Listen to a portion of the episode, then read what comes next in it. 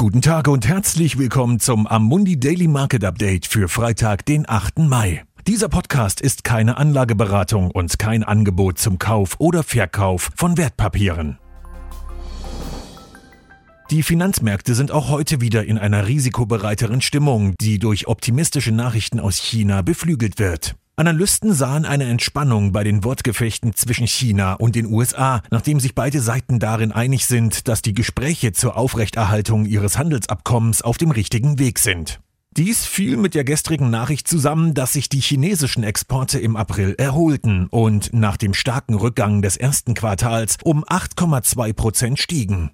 Analysten warnen jedoch davor, dass dieses Wachstum auf die Schließung von Fabriken in aller Welt zurückzuführen ist, wodurch im April praktisch nur chinesische Fabriken geöffnet waren und dass die Auswirkungen der weltweiten Abriegelungen die Daten in den kommenden Monaten negativ beeinflussen werden. Die Bank of England hat die Zinssätze nahe Null belassen und das Programm für quantitative Käufe von Staats- und Unternehmensanleihen unverändert bei 645 Milliarden Pfund belassen. Es wird erwartet, dass Großbritannien, wo die Märkte heute wegen eines Feiertags geschlossen sind, am Sonntag schrittweise Veränderungen bekannt geben wird.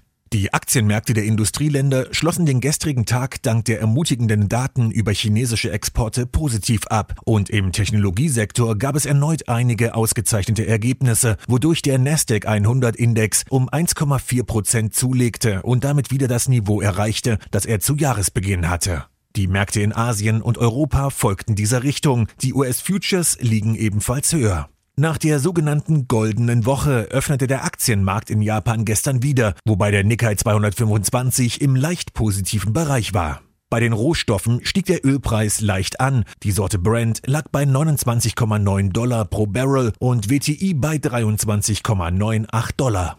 Im Großen und Ganzen besteht die Hoffnung, dass die europäischen Länder nach und nach die Lockdown-Beschränkungen lockern können, um zur Wiederankurbelung der Wirtschaftstätigkeit beizutragen, ohne von einer zweiten Infektionswelle heimgesucht zu werden. Vielen Dank, dass Sie sich das tägliche Marktupdate von Amundi angehört haben. Wir hören uns am Montag wieder.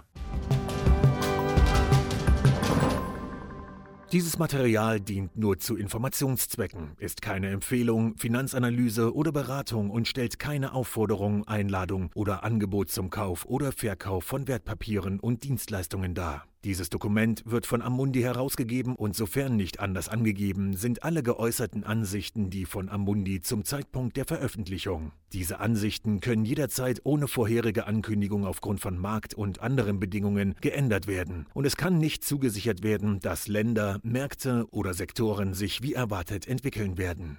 Amundi übernimmt keinerlei Haftung, weder direkt noch indirekt, die sich aus der Verwendung der in diesem Material enthaltenen Informationen ergeben könnte. Amundi kann in keiner Weise für Entscheidungen oder Investitionen verantwortlich gemacht werden, die auf der Grundlage der in diesem Material enthaltenen Informationen getroffen werden.